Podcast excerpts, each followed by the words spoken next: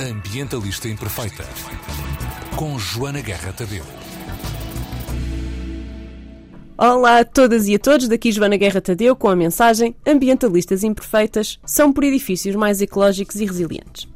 A construção, de acordo com o estudo mais pessimista que eu consegui encontrar, é responsável por 23% da poluição do ar, 50% das alterações climáticas, isto, eu acho que eles aqui estão a falar de aquecimento global, 40% da poluição da água potável, 50% do lixo em aterros, 400 milhões de toneladas de materiais por ano, 40% do uso de energia global e prevê-se ainda um aumento de 1,8% das emissões dos edifícios comerciais até 2030 isto parece negro.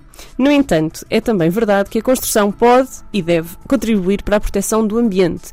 Pode ter uma função importante ao nível da controle da erosão e dos sedimentos, ao nível da estabilidade do solo, ao nível da eficiência na gestão dos recursos utilizados pelos edifícios, ao nível da reutilização e reciclagem dos recursos de outras indústrias, etc, etc, etc. Para nos explicar como e que é que está a ser feito e como é que nós vamos combater estas estatísticas assustadoras, tenho comigo a Aline Guerreiro, que é arquiteta, mestre em construção e fundadora e CEO do Portal de Construção Sustentável, uma plataforma que criou em 2010, onde se partilha informação, recursos, produtos e parcerias ao nível da qualidade da construção, da eficiência energética e da reabilitação de edifícios. Bem-vinda ao podcast, Aline. Olá, Joana, tudo bem? Obrigada pelo convite. Olha essa. Eu quero, primeiro que tudo, perguntar o que é o portal? Que é este portal da construção sustentável, PCS. O portal da construção sustentável pretende eh, precisamente combater a desinformação sobre hum, o que é sustentabilidade no setor da construção. Aconteceu em 2010, eh, nós na altura éramos três arquitetos que fundamos o, o Portal da Construção Sustentável.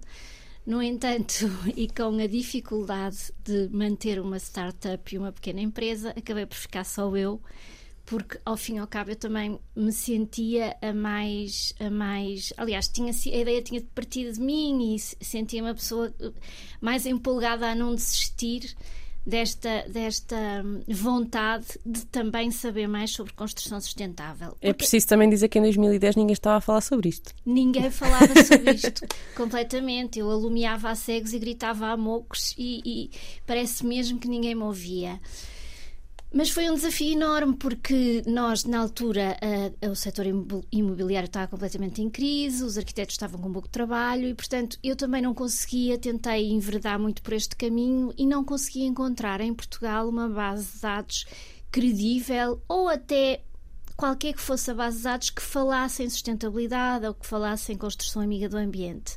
E fomos, eu e mais dois colegas, fomos construindo essa base de dados até que isto acabou inevitavelmente por se tornar um negócio e o que foi bom porque eu acabei por conseguir trazer empresas e, e investigar sobre os materiais mais sustentáveis que haviam no mercado e fazê-las com que se associassem a nós, até para nós podermos ter uma, uma, uma base de, de, de sustentação e poder começar a divulgar então esses produtos. Em 2010 eh, éramos pouco mais de, de, Era o portal da construção sustentável e tinha associado aí umas 10 empresas, hoje em dia temos quase 100. Não temos mais, porque de facto somos também muito rigorosos a, a selecionar os produtos que divulgamos. Eles têm que contribuir sempre para o desenvolvimento mais sustentável da construção. Depois há uma outra questão que é não derivarem de petróleo, ou seja, tudo que são produtos plásticos e que, haj, e que hajam alternativas viáveis nós não uh, promovemos esses produtos, promovemos sempre as alternativas mais naturais. Nem se forem plástico reciclado? Nem se for plástico reciclado. Depende muito, porque a reciclagem tem dois, tem dois caminhos, como a Joana uh, sabe, que é o downcycling e o upcycling. E normalmente o plástico, e por exemplo, aqui vou falar de, isol de isolamentos, quando, quando esse material vai para reciclagem, será sempre um produto pior do que, ou seja, não, não pode ser uh, uh, reciclado para o mesmo fim. Se o produto for sucessivamente reciclável, 100% reciclável, sempre para o mesmo fim, temos todo uh, o interesse em ter o plástico connosco. Mas infelizmente até agora o que, tem, o que se tem sabido é que não é possível eh, reciclar completamente o plástico. Portanto, estamos sempre a criar um produto com menos valor. Estamos sempre a criar com, um menos... com menos valor, a certa altura vai deixar de poder ser reciclado, porque vai chegar a uma fase que já não vai poder reciclar, onde é que ele vai parar? Ao mar. E ainda sobre este, este tema do plástico na construção, eh, quando nós estamos quando os, os, nossos miúdos estão sentados na escola, uhum. as paredes às voltas deles são feitas de plástico, não é? É verdade. Ok, era só para, para, para, a pessoa ter uma noção, sim, porque eu acho que nós não temos sim. muita noção de é que o plástico está nos edifícios. Sim, e muitas vezes são, Bem, aqui, são produtos. onde nós estamos sentados, é um estúdio de rádio, é um bocadinho específico, não é? Há aqui muito plástico. Mas lá está, é o que eu costumo dizer. Há sempre. Há, há, eu imagino que num estúdio de rádio, eu não sou especialista nesta área, na acústica, mas imagino que sejam produtos que não têm alternativa. Mas se nós reduzirmos a utilização do plástico ao, ao mínimo, uh, ao mínimo possível, não é? Com certeza que já vamos ter mercado para reciclar esse plástico e, e poder. Uh, uh, poder encaminhá-lo de uma outra forma. O que acontece é que nós hoje em dia estamos completamente, todos os dias, somos rodeados de plástico descartável, não descartável, e na construção não é diferente, porque há muitos materiais de construção eh, e falo outra vez dos isolamentos, que são, são, que são uma grande componente do, do edifício, e esses materiais, além de provocarem resíduos em obra, muitas vezes, depois, no fim da vida útil, não se sabe bem o que é que vamos fazer àquilo. Vão para os tais 50% do lixo dos aterros, não é?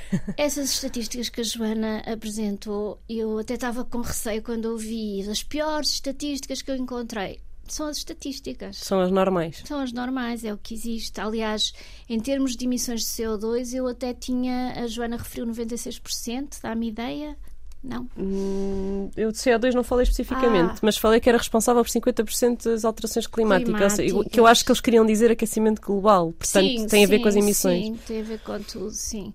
Pronto, e, e, e, tudo isso é, é, o que se passa nos nossos, no, no, nosso dia a dia. Nós, nós não vivemos sem edifícios, nós passamos 90% dos nossos, do nosso dia Dentro que as pessoas às vezes esquecem-se um bocadinho disto, mas essa é metade do nosso dia é dormir é dentro de um edifício e outra metade é no sítio onde trabalhamos, onde estamos, eh, quer dizer, salvo uh, profissões específicas em, em, que as pessoas estejam ao ar livre.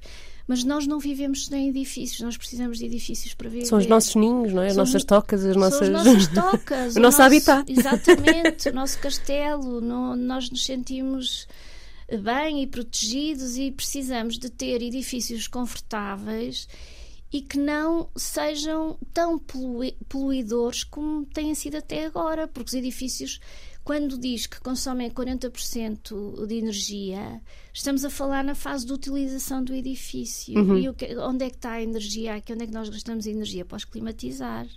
Porquê? Porque foram mal construídos. Porquê? Porque se calhar não têm isolamento e nós precisamos de colocar equipamentos para aquecer e acampamentos para arrefecer os edifícios. Estamos a consumir energia. Quando há uma coisa que se chama arquitetura bioclimática e que, em que o edifício é pensado para ele próprio ser o equipamento de climatização.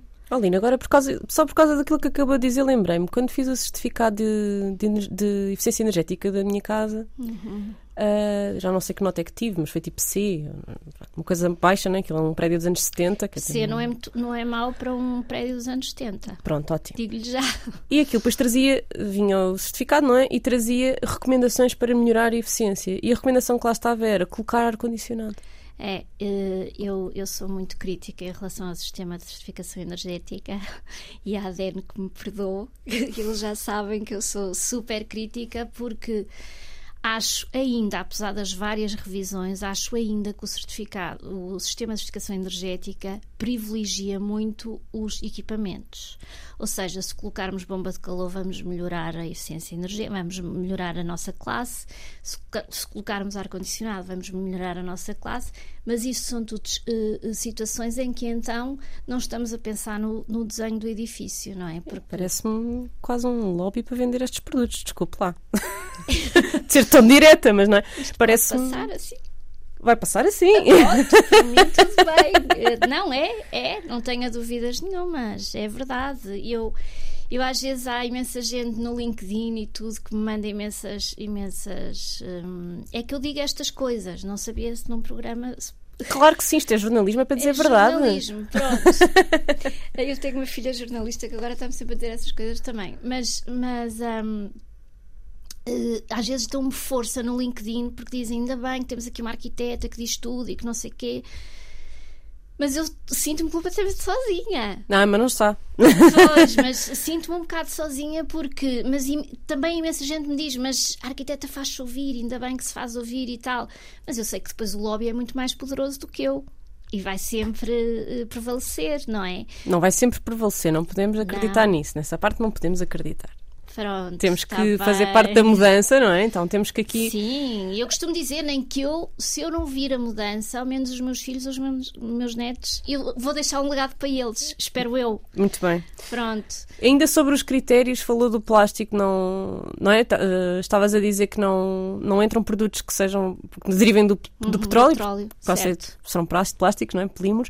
Ahm, e além desse critério, que outros critérios é que aplicam na escolha dos, dos parceiros e, e dos Sim, produtos que divulgam? contribuírem para a redução do consumo de recursos, Ok. que- ou, ou água, energia, prevenção de resíduos, toda, todas essas questões, questões e de alguma forma que possam contribuir, que nos dê uma boa justificação para contribuírem para o desenvolvimento mais sustentável do setor da construção. Aqui, estes são os primeiros critérios base para a empresa entrar. Depois, a partir daqui, poderá obter um selo de sustentabilidade que nós desenvolvemos a partir de uma norma internacional, ou seja, é um selo que é eh, eh, reconhecido em Portugal e no resto do mundo, porque é, que é, que é, que é feito, feito com base numa ISO, que é precisamente uma norma, uma, uma standardização internacional de, de, de normas. E aí então temos critérios muito rigorosos, são 10 princípios, onde conta a inocuidade à saúde humana, a, a possibilidade de reciclagem, para que fim eh, durante a reciclagem, se o produto eh, é, é muito composto e se ele for muito composto, qual a capacidade de desmontar o produto para poder separar os componentes e os valorizar se contribui para, para eh, até que ponto é que eh, contribui para a poupança de energia, se for o caso, ou para a poupança de água, se for o caso. Pronto, esses 10 critérios eh, já são muito exaustivos e requerem aí uns seis meses de avaliação até conseguirmos eh, eh, eh, certificar o produto. Mas depois com esse produto já é uma garantia, a pessoa já sabe com o que conta quando, quando pensa num produto mais sustentável e que o vai procurar ao nosso portal, aos quais nós chamamos sempre de ecoprodutos. E depois como é que. Porque não são só produtos, vocês na vossa plataforma têm informação, o facto de estarem lá os, os, os membros, eu acho que também acaba por ser uma referência, por exemplo, se eu tiver a contratar eh, constru- algum tipo de serviço de construção Certo, ou de certo. arquitetura, eu posso ir ao vosso. Eh, à vossa plataforma e ver se eles estão lá, Então, sim, não é? tá, sim. E só isso tem um poder e tem uma, Sim, sim, um sim, valor, é não é? muito. Aliás, nós hum, neste momento somos muito, muito, muito procurados tanto pelo consumidor comum como até por empresas que querem construir de outra forma e querem se destacar em termos de sustentabilidade e querem saber que é que podem fazer para construir. Nós tivemos aqui há uns tempos eh, um, cli- um cliente, não era cliente, era um utilizador do portal, como outro qualquer, e fez questão de construir toda a sua casa com base nos princípios do portal da construção sustentável, com, utilizando os materiais que estão na base de dados do portal da construção sustentável e fez questão de nos ir informando e pedindo sugestões. E nós fazemos este trabalho completamente eh, por abono, quer dizer, não há nenhum. Só o facto de estarem a usar o portal e a, a tirarem partido dele é uma coisa que para nós é mesmo muito gratificante. E a casa ficou fantástica, sim. Então, estávamos, falámos do plástico, falámos da- das questões de eficiência, já até falámos dos certificados. certo. Ahm, ao nível dos materiais, tirando os plásticos, que outros materiais? Quer dizer, eu sei que há um que tem, tem sido demonizado ah, imensamente pelo- pelo- pelas forças ambientalistas. Certo. E já agora queria saber a, opinião, a tua Sim. opinião, que é o betão. é? Certo. Qual é o problema do betão? O problema do botão é porque é que consome imensa, além de consumir imensa energia na sua produção, tem um, tem um handicap enorme, que é ah, ah, o impacto que tem na natureza, não é? Porque só o facto de termos que criar, de que abrir um buraco, digamos assim, para ser mais mais fácil de perceber e para abrir uma pedreira a céu aberto, não é? Isto é um impacto enorme na, na natureza. Por isso é que. E há empresas, por exemplo, como a Cecil, que apostam muito na reflorestação depois de, de retirarem aquilo que é necessário para, para fazerem o botão. E hoje em dia até têm um botão chamado o botão eh, Verdi ou seja, eles medem todas as emissões que, que, que todas as emissões poluentes que criam no fabrico do, do betão e depois vão compensá-las em áreas florestais, a contribuírem para a reflorestação, em pradarias marinhas. As pradarias marinhas têm uma capacidade de absorver eh, CO2 muito maior do que as florestas. 30 vezes mais. 30 vezes mais, é um absurdo. É um absurdo, quer dizer, é lindo. É lindo, é lindo, é maravilhoso, é mesmo maravilhoso. Mas, ou seja, esta empresa já tem a plena consciência de que nós precisamos de betão, também é verdade que nós precisamos de betão, senão como é que íamos poder ter saneamentos, poder ter estradas, há, há situações em que o betão faz mesmo falta e o que é que o que é que esta empresa já tem o cuidado de contabilizar todas as emissões e compensá-las com, com este tipo de, de, soluções. No entanto, desculpa, tenho que dizer, a Cecil é a terceira empresa mais poluente do país. Está só à frente, à frente dela, temos só centrais de, de, produção. Ah, não, temos a Simpor, pronto, que é uma prima sim, da mesma é indústria. Prima, é da mesma indústria. Uh, mas tirando isto. Mas é, se calhar é precisamente só as centrais porque... termoelétricas, a do P, que entretanto já Sim, fechou já também. fechou também. Mas uh, só, só a consciência de que são, e devem saber que são a terceira uh, empresa mais poluente, passaram a, a, fazer compensação de emissões porque o botão não tem outra forma de se. de se redimir, digamos assim. E a redução? E como é que, ou seja, como é que, sendo Acho que, que posso dizer que a Alina é uma ativista sim, sou, dentro do sim, meio. Sim. Como é que se como é que se consegue convencer este tipo de empresa, não é? Que, cuja sustentabilidade económica depende uhum. de, de, de, de, explorar a natureza de uma maneira violenta, não é? De uma maneira extrativista e violenta. Sim, sim. E cujas emissões são tão grandes para que, que, é possível dizer que são os terceiros maiores poluentes do, do país. Como é que se convence estas pessoas a reduzir? e a decrescer. Precisamente pelo, pelo, pela, pelo lado da. Quando, quando eles começaram a perceber que a, a sustentabilidade, porque isto, infelizmente, é um bocado assim. Antigamente, a sustentabilidade, toda a gente achava, olhavam para mim, eu ia falar de sustentabilidade às empresas, não sei o que, ficavam. Eu nem tinha cartões de. Aliás, nunca tive cartões de, de visita, porque acho que é uh, criar resíduos, claro. então, hoje em dia, no meio da era digital, a gente manda um e-mail, já estão ali os contactos todos. Mas pronto, e achavam que eu era perfeitamente lunática. E se calhar a Cecil na altura nem me dava credibilidade nenhuma. Foi das empresas que eu mais. Porque a Cecil está connosco, não a Cecil uh, Betão, mas a Cecil Tech, que são umas argamassas naturais que eles têm com pronto. Umas coisas mais inovadoras. Muito mais inovadoras e tem a ver com. com é outra linha de mercado. É outra linha.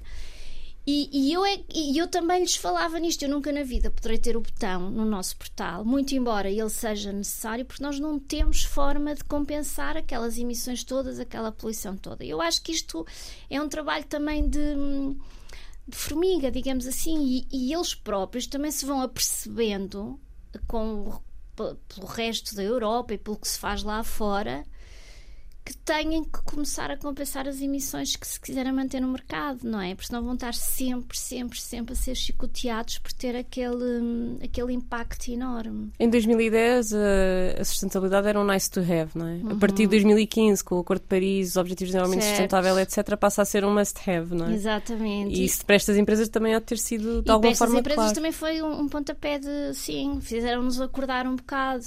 Agora, o botão, eu também sou. O botão é um bocadinho como o plástico, é usado naquilo só no que é necessário, não é preciso usar o botão em tudo e mais alguma coisa. O ideal Mas é, é que se faz, não é? É. Até a minha mãe, eu... que era uma ambientalista dos anos 80, foi pôr cimento na, na entrada sabe, da casa pois, para não ter que lidar com as ervas daninhas, não é? Ah, mete cimento nisso tudo. Tu o meu irmão que quer substituir um relevado lindo e maravilhoso que tem pequenino ao, ao pé de casa por, por relva uh, sintética. Plástico. Não, faz um prato com flores para virem as abelhinhas. Claro, claro. Essas coisas, às vezes também não percebo. Mas hum, pronto, isto para dizer que, hum, que olha, ainda, ainda no outro dia estive numa reunião de uma empresa engraçadíssima que eu achei imensa graça ao conceito deles, que é Revive, que é uma, uma, uma, uma empresa que trabalha com imobiliário e só. só hum, só uh, constrói em áreas poluídas, ou seja, aquele solo já está uh, contaminado, já não pode ser. Uh, e eles descontaminam o solo e só constroem numa área onde, em princípio, já não servia para mais nada e tentam voltar a, a, a, a florestá-la, fazer os, os edifícios um bocadinho acima do solo para criar jardins, etc o fundador daquilo é belga, era um arquiteto ambientalista e, portanto, tinha esta coisa. E ele estava-me a dizer assim: sabe, oh, Aline, eu, eu, nós queríamos fazer agora um, um, empreendimento todo em CLT, que é em madeira, que é fantástico, que eu digo sempre que é a estrutura do futuro. Larguemos o betão e passemos a usar madeira. E não conseguiram convencer o arquiteto, portanto, ainda há aqui muita. muita hum, muita mentalidade para mudar, não só de, de, de, de dos, dos, construtores, que são sempre vistos como bicho mau, mas também arquitetos. Nós, uma das nossas atividades é ir a, a gabinetes de arquitetura. Todos os meses visitamos cerca de 10 ateliês de arquitetura, onde falamos disto. Porque é que e eles até nos ouvem, é engraçado, e marcam. A gente explica porque é que devem ter opções mais sustentáveis, o que é que é a arquitetura sustentável, orientar bem um edifício, quais são as mais-valias, quais os materiais que podem consultar. E muitos deles não fazem ideia de nada disto. Há uns que agradecem imenso. E nos cursos de arquitetura? Os cursos de arquitetura são todos voltados para a estética e para. Eu fui assistente de ensino no no, no Instituto Superior Técnico eh, quando fiz o mestrado e apercebi-me que de facto a sustentabilidade, eles têm lá uma cadeira de sustentabilidade, mas é sim uma cadeira metida no curso. Não é transversal. Optativa, se calhar, né? Pois. Eu nem sei se é optativa, mas provavelmente até. E, portanto, a, a, eu acho que a sustentabilidade devia entrar nestes cursos de uma forma transversal, ser falada em todas as cadeiras. A sustentabilidade se nós queremos ter plane um planeta para viver daqui a 50 anos, até em menos. condições, ou até menos, temos realmente que ter eh, alguma, alguma, algum conhecimento, alguma sensibilidade e passar, por exemplo, a construir menos. Nós temos dados estatísticos dizem que existe uma casa e meia por família em Portugal. Portanto, não é preciso construir mais. Deem as casas a quem precisa delas. Deem as casas. E há exatamente uma enorme fatia com necessidades habitacionais. É uma coisa incrível. E quando falamos em pobreza energética, qual é o papel de. Qual é o papel de, de, de, do arquiteto, do construtor e do, e do imobiliário, do agente imobiliário, quando falamos em pobreza energética? energética? Pois a pobreza energética acontece mais né, nas casas feitas nos anos 70, 80, 90, porque foi aqueles anos do boom, houve ali um boom de construção entre 70 e 90, onde os regulamentos nem sequer eram aplicados. Aliás, além de serem regulamentos muito menos. Um, muito menos. Uh, ai, estava a faltar a palavra. Exigentes? Exigentes, exatamente. Okay. Muito menos exigentes do que os de agora e mesmo assim nem sequer eram, nem sequer eram respeitados. Portanto, era uma folha que se entregava com uma assinatura. Recebiam aquilo no, nas, nas, nos municípios, aprovavam, e, portanto, as casas eram construídas sem isolamento, sem, sem nenhuma qualidade técnica, sem nenhum rigor técnico. Portanto, são essas casas, muitas delas, onde estão a habitar famílias em situação de, em pobreza, situação energética. de pobreza energética. E são muitas famílias. Eu não sei se as pessoas têm consciência da quantidade de gente são que vive. São muitas famílias. A, a pobreza energética, energética. Portugal acho que é o terceiro país na Europa com o maior índice de, de pobreza energética. Portanto, isto é, é, é, é o quinto. É o quinto. Desculpem. Tá, fui confirmar. Ok. É o quinto. Hum, obrigada. E queria saber quantas pessoas são, por isso é que fui pesquisar. Uh, é 19% dos portugueses. 19%, eu ia dizer 20, pronto. Pronto, uh, 20. Portanto, é. Pelo menos, nós somos 10 milhões, pelo menos 2 milhões, não é? E, e, e, e depois o governo uh, conseguiu fazer sair alguns, alguns apoios para, para esta família, mas agora, oh, Joana, diga-me uma coisa. Uma família que vive em situação de pobreza energética, qual é o apoio que o governo dá? Um cheque de 1.300 euros para eles isolarem a casa. Desculpe, já estou a rir. 1.300 euros e isolar uma casa é impossível. Isolar a casa, ou substituir as janelas, ou então comprar equipamentos para aquecer. Então o que é que resta? E eles, não, com 1.300 euros, não isolam nada, com 1.300 euros, 1.300 euros, se substituíram uma ou duas janelas já é muito bom e o que é que sobra? Comprar equipamentos. O que é que os equipamentos fazem? Gastam energia. energia. E se a casa tiver um problema, tiver um problema de construção, imagine-se por absurdo que tenha um buraco no teto, o que é que nos adianta estar a ter ali um equipamento para aquecer, por mais eficiente que ele seja? Tanto que estes cheques nem estão a ter uma adesão por aí além. Porque... Lembrei-me de duas coisas muito gráficas. Uma é um jogo que, que está sempre a aparecer nas publicidades uh, nas redes sociais e nos jogos, naqueles time wasters de, uhum. do, dos telemóveis, que é um jogo onde precisamente os desafios é estão uma mãe e uma filha a morrer de frio, tem uma janela partida e, uma, e, uma, e um aquecedor para, para ligar. E a pessoa tem que escolher o que é que faz primeiro. E depois aquilo está a simular, não é? A pessoa escolhe eh, ligar o aquecedor e elas morrem de frio na mesma.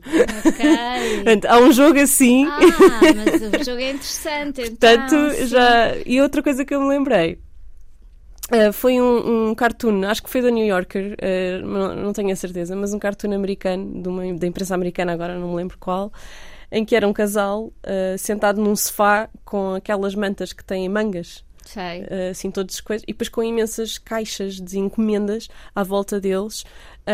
uma para um air fryer, portanto, uhum, aquela coisa que, que nos cozinha a comida de forma mais eficiente, uma caixa para um aquecedor, blá blá blá blá, não sei o quê, e depois ele está com um papel na mão e diz Uh, querida, gastámos mais dinheiro a tentar ser uh, Eficiente. eficientes do que, uh, do que a conta da eletricidade, não é? Pois, pois, engraçado, é? De facto, é.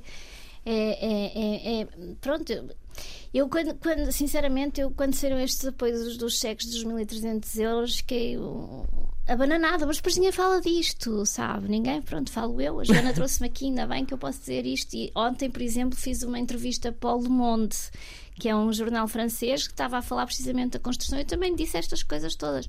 Mas, mas tenho pena que isto não saia mais ainda cá para fora. Ah, aliás, o ano passado até houve também umas candidaturas a edifícios mais sustentáveis e aí nem era só para os, os, as famílias carenciadas, qualquer um podia concorrer. E também há créditos.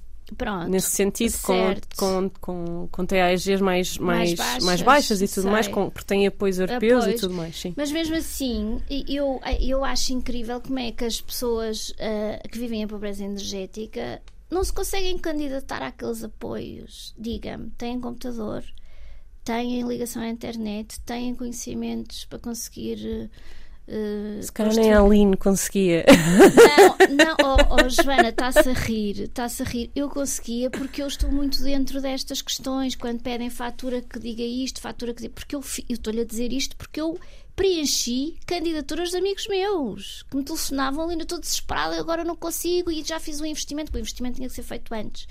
E agora eu não vou ter, pronto, manda-me lá. E depois pedia, olha, manda-me a fatura disto, manda-me isto da tua casa, manda-me o teu certificado energético e fazia as, as candidaturas por abono também, porque eu tenho muito esta, esta tendência.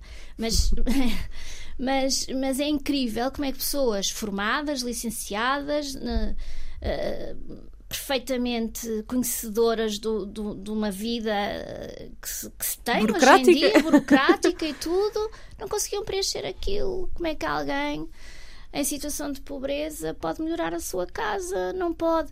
Eu no outro dia li que em França, em Lille, havia uma, tinham constituído uma equipa nestes financiamentos que ajudava, era, primeiro não só para, para, pessoas em situação de pobreza, e depois era construída uma equipa com arquitetos, um, assistente social, engenheiro, uh, psicólogo, até tinha um psicólogo, que acompanhava as famílias no processo todo. No processo todo, recomendava o que é que deviam alterar em casa, o que é que deviam fazer, porque estes apoios assim, da maneira que eles foram Uh, uh, se eles foram disponibilizados. Qualquer pessoa que se lembra, ah, eu não gosto nada das minhas janelas, vou aproveitar, vou trocá-las. Percebe? E se calhar até a necessidade não era assim muita. Depois, depois não é essa avaliação in loco, não é? Não há essa não, não vai lá uma pessoa ver se uma- aquilo é não, mesmo. Há uma fotografia que se manda antes e uma fotografia que se manda depois do que foi substituído. Isso, bastava substituir janelas. Eu espero que quem nos esteja a ouvir agora não vá aproveitar para fazer disparates. Não vai aproveitar porque estão fechadas as Ah, pronto, candidaturas. Olha, mas e hum, ao nível da política, há legislação que nos obriga a, ser, a construir de forma mais sustentável? Isso existe?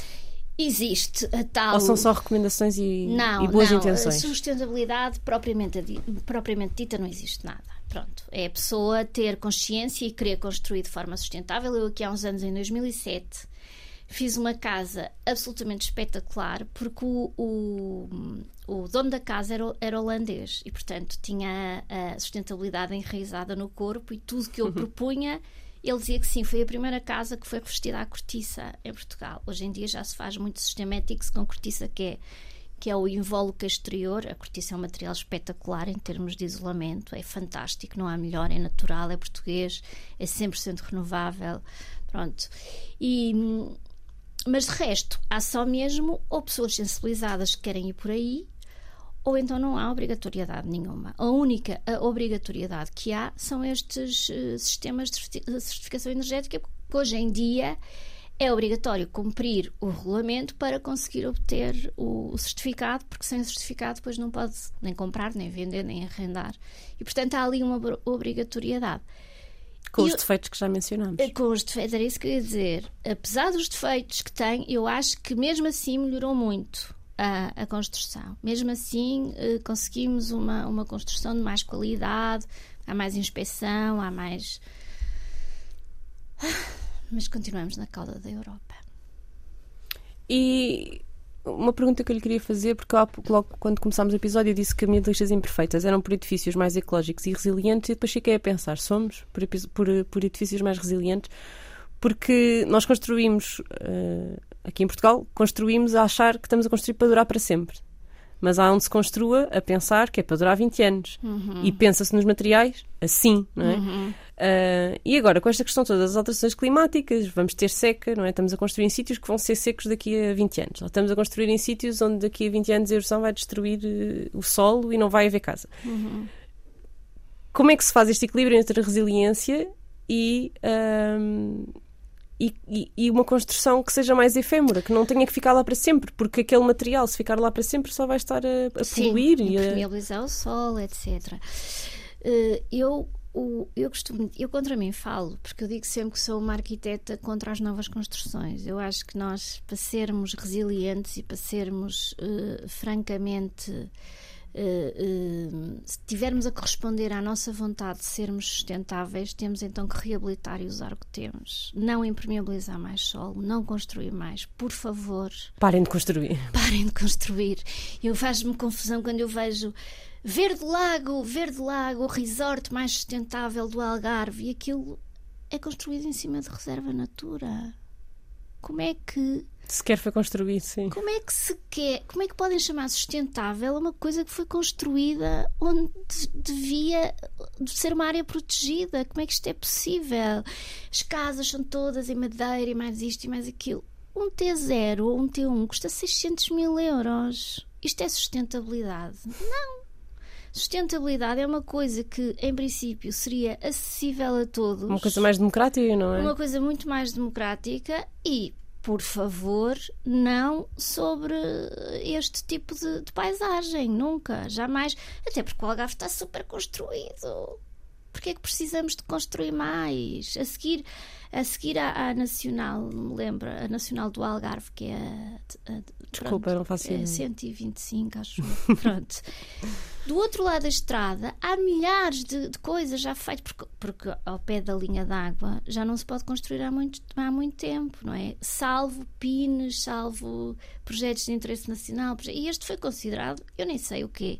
Eu fiz uma carta, escrevi uma carta ao Ministro do Ambiente a saber porque é que construíram ali e se ainda era possível fazer alguma coisa para para impedir, porque aquilo ainda só está construído um bocadinho, vai continuar. E obtiveste resposta? Não, não ligou nenhuma. Mas eu qualquer dia vou chateá-lo. Vou tornar Então, carta aberta. Carta aberta. E a gente assina todos. exatamente, Exatamente. Boa. Não, porque essa questão também era outra coisa que eu, te queria, que eu queria perguntar, é a questão do interesse público e do interesse nacional. Uhum. Porque há sempre essa maneira de construirmos, seja onde for. Seja onde for. Ainda agora, o ano passado, eh, se abateram 1.200 1.200 sobreiros e azinheiras, que são as únicas árvores protegidas pela nossa lei, para construir uma central fotovoltaica. Hum, com a desculpa de que. É uma central Não, fotovoltaica. vai- vai produzir energia, portanto. Vai produzir energia verde, portanto não faz mal abater as árvores, que é uma coisa assim.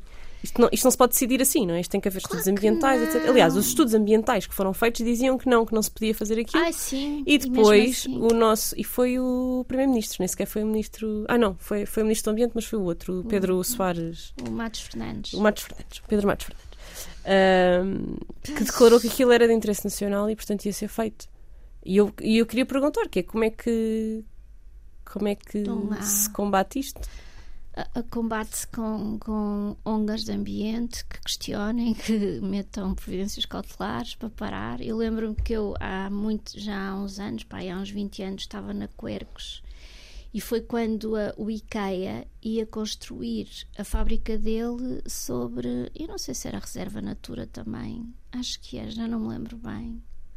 Ou rede, rede, já não me lembro bem, mas, Mas pronto, era uma área um território protegida, protegido. Sim. E o IKEA muito, muito normalmente ia até construir na, na zona industrial cá ali ao pé de Passos de Ferreira. Só que um esperto amigo do presidente da Câmara, porque isto é mesmo assim, foi ter com eles e disse assim: Olha lá, eu arranjo-te um terreno muito mais barato ali e tu dás-me X. É que isto só pode ter sido assim. Porque o, o, o IKEA de repente mudou as instalações que iam ser construídas numa, numa área industrial, feita precisamente para, aquela, para aquele aqueles objetivo, fins, para sim. aqueles fins, foi para cima dos sobreiros e para cima lá da, da, da, daquela área toda. Ainda por cima, o IKEA, que é uma, uma loja que eu até acho que, em termos de, de sustentabilidade, tem muitos princípios. Uma série de políticas, Uma sim, série de de ações, sim. na altura nós fomos lá a uma reunião, eu até lhe disse, até lhe perguntei, eu não percebo como é que uma, uma empresa como a vossa tem, tem, tem a, a, a, a Esta bela vontade, ideia. Esta ideia. E ele disse assim, mas não fomos nós procuramos nada, ofereceram-me este terreno e dizem que não há mal nenhum. E portanto, pronto, o que é que nós havemos de fazer em relação a isto? Eu não sei. E está lá a fábrica Acho só- enorme. deu Só estarmos a falar nisto no, no mídia público é, já é alguma, já é alguma coisa. e é isso, é providências cautelares e, e cartas abertas, e cartas e, abertas, e não nos calamos. Tem que ser, tem que ser. Olha, eh, uma coisa que eu, que já falámos aqui várias coisas, falámos de materiais, falámos de construimentos, falámos de requalificação. Qual é a, a- a tua definição de construção sustentável? Uh, imensa gente me pergunta o que é para ti a construção sustentável? Para mim, a construção sustentável é uma construção que tenta minimizar ao máximo o, o impacto ambiental e que possa eh, eh, consumir o mínimo de, de recursos e ter o, o- o máximo de eficiência em termos de conforto térmico, utilização de águas. Mas etc. falaste da parte da democratização, não é? Porque depois faz um T0 Sim, sim, lindíssima em madeira cortiça custa 600 mil euros. Eh, Que não custa. Não custa a fazer, custa Não vender, custa. não é? Isto é uma Vende-se por. vergonha, porque eu no outro dia estive a fazer só por uma questão de. Estive a fazer quanto é que custou uma casa, um T4? É, anda à volta dos 100 mil euros. Fazer? Fazer. Por isso imagina. Em Lisboa? Estou, a perguntar só para, para quem está a ouvir ter uma noção Exatamente, melhor. eu não, de- fiz, não fiz com a compra de terreno, pronto. Só peguei num, num projeto e pensei, eu vou gastar aqui de material, peguei num mapa de materiais, vou pa- mais o- mão de obra que eu preciso para isto e dava-me mais ou menos 100, 120 mil euros. Um T4. Um T4 sustentável. sustentável, porque não, não é mais caro. Ora bem, nós se calhar vamos gastar mais um bocadinho em, em cortiça, mas se calhar vamos gastar menos em acabamentos interiores e, e não vamos meter banheiras de hidromassagem e não vamos meter essas coisas que não são precisas para nada. E que as pessoas usam uma E vez. que as pessoas ficam todas contentes quando compram o máximo e depois usam uma vez na vida que é para estrear a, a banheira e depois nunca mais a usam, não é? Exato. Há imensa gente depois até as tira e põe só os chuveiros e não sei o que é que chegam à conclusão que aquilo não serve para nada. Pronto, e se nós pensarmos de facto, e depois não vamos ter equipamentos para aquecer nem para arrefecer, ou vamos ter, mas vamos usar o mínimo possível nós não vamos ser uma casa mais cara. É uma das coisas. Nós também temos um podcast do Portal da Construção Sustentável, que é o Minuto Azul, e num minuto nós tentamos desmistificar estas pequenas coisas. A construção sustentável é mais cara. Não, não é. Porque nós temos que olhar para o ciclo de vida de construção. E nós em Portugal também temos este problema grande. É que quem constrói só tem, cinco, só tem que dar 5 anos de garantia, não é? E os problemas, muitos deles, grande parte deles, Parecem aparece depois. muito depois. E voltamos àquela questão da da durabilidade do edifício, porque tu, tu estás a dar garantia de 5 anos, mas estás a construir um edifício que vai durar 25 tranquilamente. Sim. Com problemas, mas Com vai estar lá e o material vai lá estar, não é? E... Eu acho que, que, os, que, os, edifícios deviam ser, os projetos de, de, de, arquitetura numa Câmara, primeiro deviam ser entregues com, com pormenores de execução, que é para se, se, se se concretizar exatamente o que ali está pensado. Porque a gente só dizer que a parede tem 30 centímetros, 30 centímetros de espessura não está a dizer o que é que está lá dentro. Não é? Eu fiz um prédio em Leiria, eu ainda ando a pensar se vou fazer caixa daquilo ou não, e eu nem consigo lá passar, porque eu só fiz o prédio até à altura da entrega na Câmara. A partir daí o construtor não quis mais nada comigo. O prédio é revestido a cortiça, com uma todo em, em, em, em isolamento em cortiça, e ele, as partes em que a cortiça estava à vista, pintou de castanho. Portanto, ele não pôs ali cortiça nenhuma. Percebe? Só para ter a mesma leitura, mas está pintado castanho. E a Câmara hum, autorizou aquilo. Acho que é dos maiores construtores de leiria, percebe? Pronto, e isto acontece muito. Portanto, eu acho que os, os projetos deviam entrar com uh, pormenores de execução, com os materiais especificados, a pessoa devia ser obrigada a cumprir aquilo e mais, deviam ser entregues também com projetos de construção, para se saber, no final da vida útil do edifício, como é que vamos desconstruir aquele edifício e valorizar e, e reutilizar os materiais? Nós fizemos um estudo que foi pago pelo Fundo Ambiental, foi uma candidatura que nós fizemos para desconstruir o prédio Coutinho em Viana do Castelo. Lembra-se? Pronto, que veio abaixo. Sim. Fizemos a contabilização de todos os materiais, quantas portas podiam ser recicladas, elevadores, corrimões, bancadas de cozinha, todas em mármore. Aquilo era um edifício de luxo contabilizamos tudo, depois chegaram lá, deitaram tudo abaixo e misturaram os resíduos todos, nem ligaram nenhum ao nosso estudo, que foi pago pelo, pelo, com dinheiros da Europa, por um, um fundo ambiental. Quer dizer, isto. E depois a, a, televisão até chegou a ir lá e depois perguntava ao senhor: então, mas porquê é que não, não seguiram as recomendações do estudo? Ah, porque não há mercado, ninguém quer materiais em segunda mão. Pois ninguém quer, mas se nós não começarmos a pô-los no, no, mercado e a vender. Nem ninguém sabe que eles existem. Nem ninguém sabe que eles existem, como é que as pessoas vão querer? Não é? Pronto. E ao nível da requalificação, uma pessoa que nos esteja a ouvir, tenha que, tenha, que não esteja em situação de pobreza energética, porque para essas pessoas certo. já percebemos que não, não, infelizmente não vamos dar a solução aqui.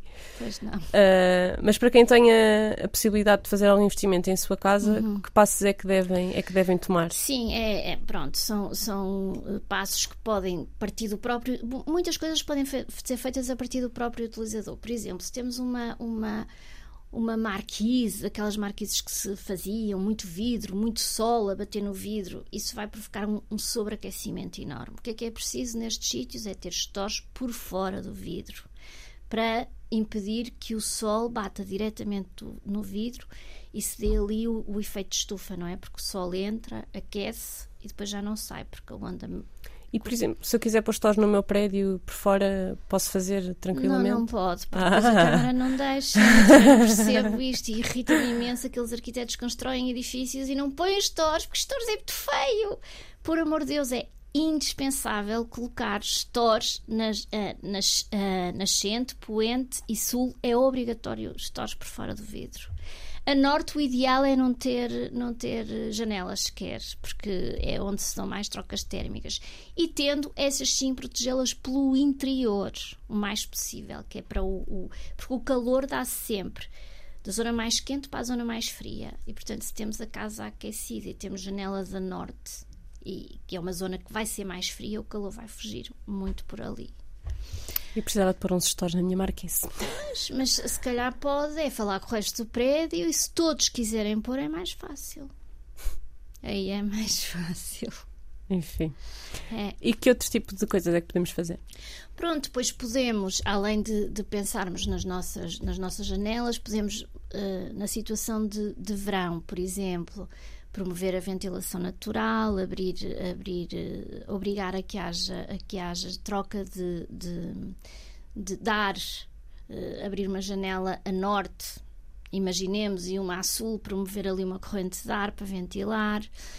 Podemos no inverno, uh, a partir das 5 da tarde, fechar os stores todos por fora, do, os que estão por fora do vidro, para não deixar o calor que entrou durante o dia. Imagino que estamos num, no inverno num dia de sol, aproveitamos o calor durante o dia e depois fechamos as persianas para não o deixar, para não o deixar escapar. Isto são tudo técnicas que eu faço em minha casa e, e, e, acho que têm, que têm, acho não, tenho a certeza que têm, porque eu até sou uma pessoa muito pouco consumidora, apesar da minha casa ser um C. E também as, as, as recomendações é instalar a bomba de calor e ar-condicionado, precisamente. E, e, é engraçado, porque no sistema de certificação diz que a minha casa é muito mais difícil de aquecer do que de arrefecer. E é precisamente o contrário. É muito mais difícil de arrefecer do que de aquecer. Mas olha, não sei o que lhe diga. Mas isto acabam por ser tudo técnicas muito simples. E, e, e por exemplo, eu na minha tese, que eu estou a escrever uma tese de doutoramento, uma das recomendações que faço é precisamente fechar áreas que não usa. Imagino no inverno, tem um T3, um T4 e há dois quartos que pode perfeitamente passar sem eles. Vamos fechá-los para só climatizar as zonas que são realmente necessárias para não estarmos ali a, a desperdiçar, a é? desperdiçar, sim. Muito bem. Olha, não sei se nos queres deixar mais algumas recomendações ou alguma informação sobre o portal. Oh, quero só que visitem o portal. Nós temos sempre, estamos sempre a fazer aulas abertas em universidades e, e, e seminários em municípios, que normalmente são abertos a, a todos. O, muitos deles são em webinar, porque isto, a pandemia chegou e realmente apercebemos que há muitas coisas que podem uh, ser feitas online, muito embora façamos também em presencial, e são ações completamente gratuitas, as pessoas só para ficarem a saber mais podem estar ali. Uh, normalmente demoram duas horas, os seminários um bocadinho mais, mas conseguem aprender muito, fazer as perguntas que quiserem e consultem-nos sempre que precisarem, enviem e-mails, nós respondemos a tudo. Olha, muito obrigada. obrigada Acho que aprendemos muito, eu aprendi. E, e olha, construam menos. Tá, exato, não construam, tá? obrigada. Então vá, obrigada. Nós encontramos-nos na próxima semana. Ambientalista Imperfeita.